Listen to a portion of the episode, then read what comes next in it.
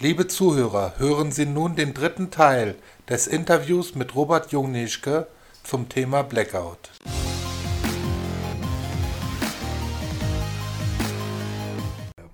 Man hat ja das Gefühl, Deutschland wird abgeschaltet. Mhm. Hinsichtlich der nicht nur der Kraftwerke, der Kohlekraftwerke und der Atomkraftwerke, die abgeschaltet werden sollen und abgeschaltet worden sind. Es laufen ja nur noch drei. Atomkraftwerke. Ja. Sondern auch, dass quasi diese, dieser ganze Wirtschaftsstandort Deutschland abgeschaltet wird. Vor allen Dingen auch im Hinblick darauf, dass, dass wir in, in, in der unmittelbaren Nachbarschaft in Frankreich überall stehen, stehen Atomkraftwerke, die halt weiterlaufen. Für wie sinnvoll halten Sie das? Ja, also das wird ja, wurde ja schon vielfach auch von Fachleuten gesagt. Die Energiewendepolitik, so wie sie mal angedacht war, die ist schlicht und ergreifend gescheitert, weil man ein Industrieland wie das unsrige, was ja groß geworden ist mit zuverlässiger Stromversorgung, das ist ja genau das, warum äh, die Industrie so erfolgreich war, weil sie braucht Planbarkeit. Und nur mit Planbarkeit und mit bezahlbarer Energie ist es halt möglich, ein Industrieland oder auch nur einen Industriebetrieb zu betreiben. Äh, ich muss die Bezahlbarkeit haben, damit ich wettbewerbsfähig produzieren kann und ich brauche die Zuverlässigkeit, damit ich Liefertermine einhalten kann und damit ich planen kann und damit ich auch Kosten kalkulieren kann. Und dafür waren eigentlich die Großkraftwerke, die Kernkraftwerke und die Kohlekraftwerke prädestiniert. Und man sieht ja auch in der Zeit, wo die den Hauptanteil an Strom geliefert haben, da hat ja auch die Wirtschaft prosperiert. Da waren wir ja auch erfolgreich. Und diese Energiewendepolitik, die zerstört das alles. Haben Sie darüber mal mit Politikern gesprochen? Ähm, es ist so, also die, die, Politiker wollen mit mir nicht sprechen. Ich habe zum Beispiel ganz viele Kommunen angeschrieben und meine kostenlose Beratung angeboten, weil ich weiß, ich habe zum Beispiel im letzten Jahr noch beim BBK, also beim Bundesamt für Bevölkerungsschutz und Katastrophenhilfe, ein Seminar besucht und äh, da wurde auch ganz klar gesagt, wir rechnen nicht mit einem landesweiten Blackout. Und wenn man damit nicht rechnet, bereitet man sich natürlich nicht vor. Und da habe ich tatsächlich auch äh, die ganzen Bürgermeister bei mir im Ort und rundherum angeschrieben. Da hat nicht einer geantwortet. Und ich habe jetzt hier ein Schreiben vorliegen. Ähm, das hat ein Kunde von mir an den Deutschen Bundestag, an die SPD geschickt äh, weil er wissen wollte, wie das ist jetzt mit den äh, Kernkraftwerken, ob die denn jetzt die drei verbliebenen noch weiter betrieben werden zum 1.1. oder ob die drei abgeschalteten auch nochmal angeschaltet werden. Und da sind so ein paar Sachen drin, die muss ich sagen, die finde ich schon skandalös.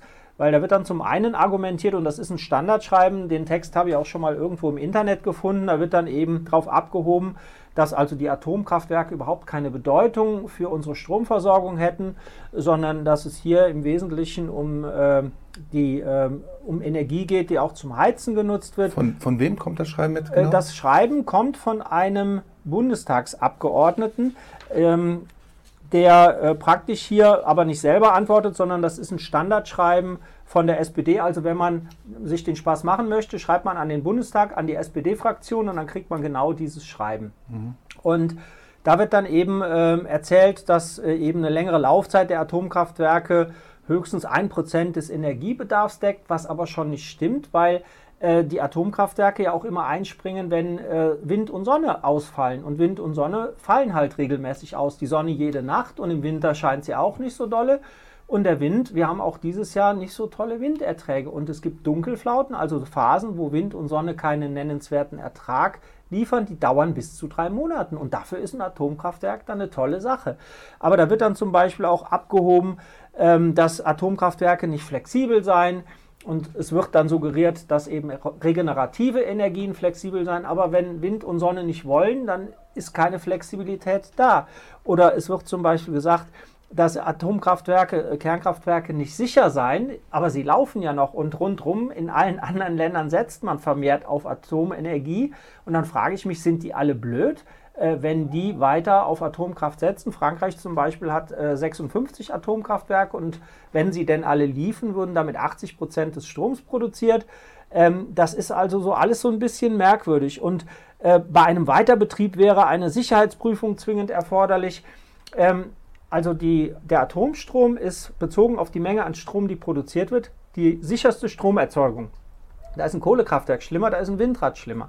Und dann wird hier auf so eine angebliche Hochrisikotechnologie abgestellt. Wenn man sich aber mal ansieht, was wirklich alles passiert ist, wird man feststellen, es ist kaum was passiert, aber das, was passiert ist, wurde halt in den Medien hochgepusht. Also überall wird nur gegen äh, Kernkraft gewettert, aber es betrachtet keiner dagegen die Folgen eines Blackouts, also bürgerkriegsähnliche Zustände mit vielen Toten. Ähm, und, und das finde ich so katastrophal, dass die Politik sich hier aus der Verantwortung stiehlt, nur weil es um Wählerstimmen geht. Das ist es meiner Meinung nach. Und das finde ich ist ein echtes Trauerspiel der Politik. Steckt da vielleicht eine richtige böswillige Absicht hinter? Auch dass jetzt in Frankreich so viele Atomkraftwerke plötzlich nicht mehr laufen? Also ähm, meine persönliche Meinung ist, es steckt Absicht dahinter. Man könnte aber auch bei, zum Beispiel, wenn man das Beispiel Frankreich nimmt, einfach Schlendrian und ja, französische Schlamperei äh, da nehmen. Also es ist ja so, wir erfahren ja leider nicht, was da wirklich an, an Schäden in den Atomkraftwerken ist.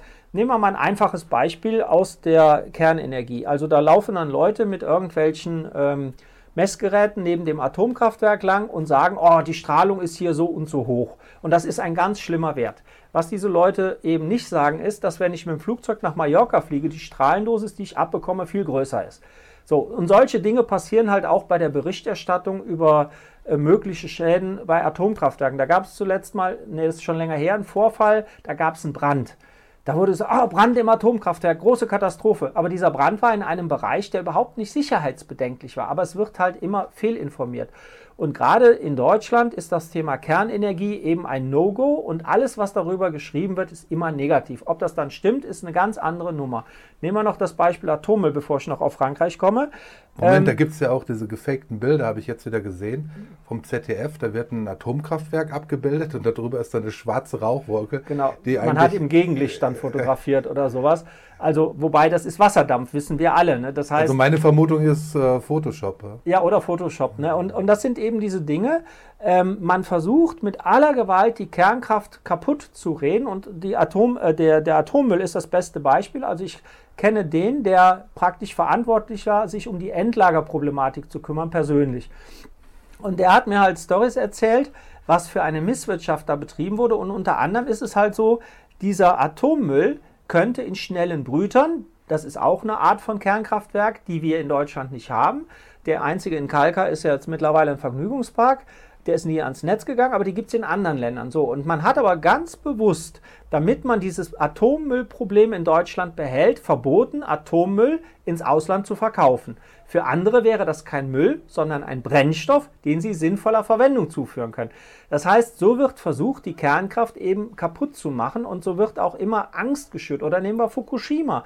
Fukushima, es gab nicht einen Toten bei dem schweren Unglück in Fukushima. Die ganzen Toten sind Toten vom Tsunami gewesen und es gab in Folge vom Atomkraftwerk, von dieser Explosion, die es da gab, gab es einen Toten, der eine hohe Strahlendosis abbekommen hat, der ist Jahre später an Krebs gestorben. Und es wurde in den Medien aber immer falsch dargestellt. Mhm. Man will aus Gründen, die mir unverständlich sind, den billigen Atomstrom nicht, weil der ist nicht teurer. Das wird zum Beispiel in diesem Schreiben von der SPD auch behauptet, der Atomstrom sei teuer und die regenerativen seien billig. Aber was bei den Regenerativen ja alles nicht dabei ist, ist zum Beispiel der Anschluss, ist zum Beispiel, dass die ja immer Geld kriegen, egal ob sie produzieren. Ähm, die müssen sich auch nicht darum kümmern, dass das Netz sauber bleibt. Das ist alles egal. Die haben nur äh, die kriegen nur was bezahlt und die haben keine Lasten zu tragen. Äh, und da wird völlig ein falsches Bild gezeichnet und Atomstrom könnte uns autark machen, weil wir haben noch Rohstoffe, um selber Atomkraftwerke zu betreiben. Haben wir Uran? Äh, ich weiß nicht, wie viel Uran wir haben, aber es würde zumindest eine Zeit lang funktionieren. Und dann gibt es ja später den Dual-Fluid-Reaktor, also weiterführende Technologien, mit denen wir dann uns tatsächlich autark mit Strom versorgen können. Plus das ganze Erdgas, was in Norddeutschland noch in der Erde ist, äh, womit wir noch, hier in Westdeutschland. Ne? Ich weiß nicht genau, wo es überall ist. Ich weiß aber, dass es für 30 Jahre reichen würde, wenn man denn das Fracking nicht so verteufeln würde. Das ist genau die gleiche Nummer wie bei der Kernenergie. Man verteufelt hier eine Technologie, zugunsten, und das schreibt hier das Schreiben der SPD, von der SPD auch, ähm, man will ja nicht den Ausbau der Erneuerbaren gefährden und deswegen ist Kernkraft eben auch schlecht.